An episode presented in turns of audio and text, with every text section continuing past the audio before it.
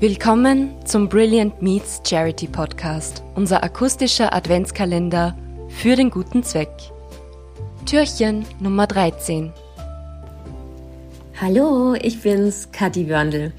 Ich bin Moderatorin, moderiere aktuell unter anderem die RTL 2 News, liebe es aber auch für Events aller Art auf der Bühne stehen zu dürfen. Ja, was ich sonst noch so treibe. Ich bin dreifache Mami. Ich glaube, man kann sagen, ich habe Hummeln im Hintern, also stillsitzen ist echt schwierig. Hab daher auch viele Leidenschaften, aber meine größte ist definitiv das Dekorieren und Einrichten. Und wenn ihr mich da mal in Action sehen wollt, schaut einfach auf den YouTube-Kanal von Westwing. Und dazu ist es für mich eine echt große Freude und auch Ehre, als Markenbotschafterin großartiger Unternehmen repräsentieren zu dürfen. Vor allem Unternehmen, mit denen mich selbst eine lange Geschichte verbindet, wie Gmundner Keramik. Ja, ihr hört schon raus, ich liebe Traditionen, Rituale und darauf achte ich auch sehr bei meinen Kindern. Deswegen ist die Weihnachtszeit immer eine ganz besondere, eine magische Zeit für uns. Und ich freue mich, euch jetzt so ein bisschen mitnehmen zu dürfen. Ich muss ja zugeben, ich liebe die Weihnachtszeit. Für uns beginnt sie immer Ende November, wenn es einfach früher dunkel wird und wir anfangen, das Haus zu dekorieren. Und mit den ersten Lichterketten, den Tannenzweigen, die im Haus verteilt wurden, mit Tannenzapfen, roten Kugeln, Glitzersternen, ähm, Weihnachtssternen, dann fing es auch langsam so an, bei uns zu kribbeln. Und ganz wichtig ist dann immer das erste Kekse backen. Traditionell bei uns immer Vanillekipferl, damit es auch nach Weihnachten duftet. Und da sind wir dann auch so langsam in die Weihnachtsstimmung reingekippt. Und die Kinder sind natürlich immer wahnsinnig aufgeregt. Die Wunschzettel fürs Christkind werden vor die Tür gelegt. Die Adventkalender werden aufgehängt. Und ich finde es so wunderschön, ihr Strahlen in den Augen zu sehen und zu erleben, wie aufgeregt sie sind. Und das versetzt mich dann auch immer in so eine ganz besondere Euphorie und Stimmung. Der Weihnachtstag beginnt bei uns immer sehr traditionell. Das Christkind hat ja schon die Tage zuvor immer die Tür des Wohnzimmers zugesperrt. Und da da auch die Küche ist, ähm, müssen wir immer im Zimmer vom Valentin, von unserem ältesten Sohn, frühstücken, was die Kinder natürlich auch schon mal ganz lustig finden. Ähm, das Christkind ist übrigens auch immer sehr nett und denkt auch an Mama und Papa und stellt immer noch am Vorabend die Kaffeemaschine vor die Tür. Also für alles ist gesorgt. Dann schauen wir am Vormittag, dass die Kinder noch so ein bisschen ins Freie kommen oder dass wir noch Freunde besuchen. Wie das dieses Jahr genau aussieht, das weiß ich noch nicht. Das sind wir noch so ein bisschen planlos, aber einfach mal treiben lassen.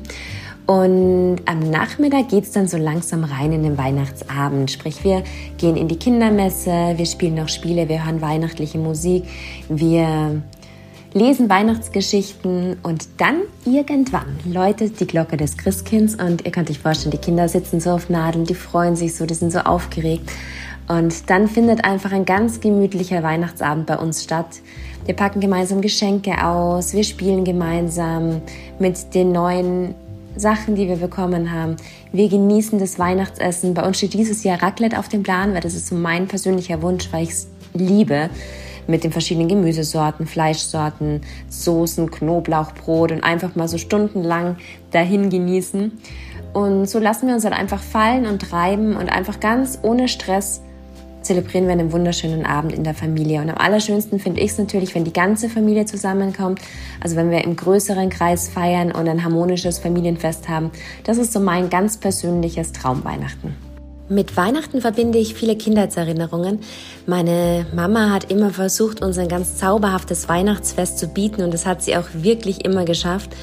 Und ich glaube auch, ich habe wirklich unfassbar lange ans Christkind geglaubt, weil sie es immer wieder geschafft hat, uns mit irgendwelchen Kleinigkeiten zu verzaubern.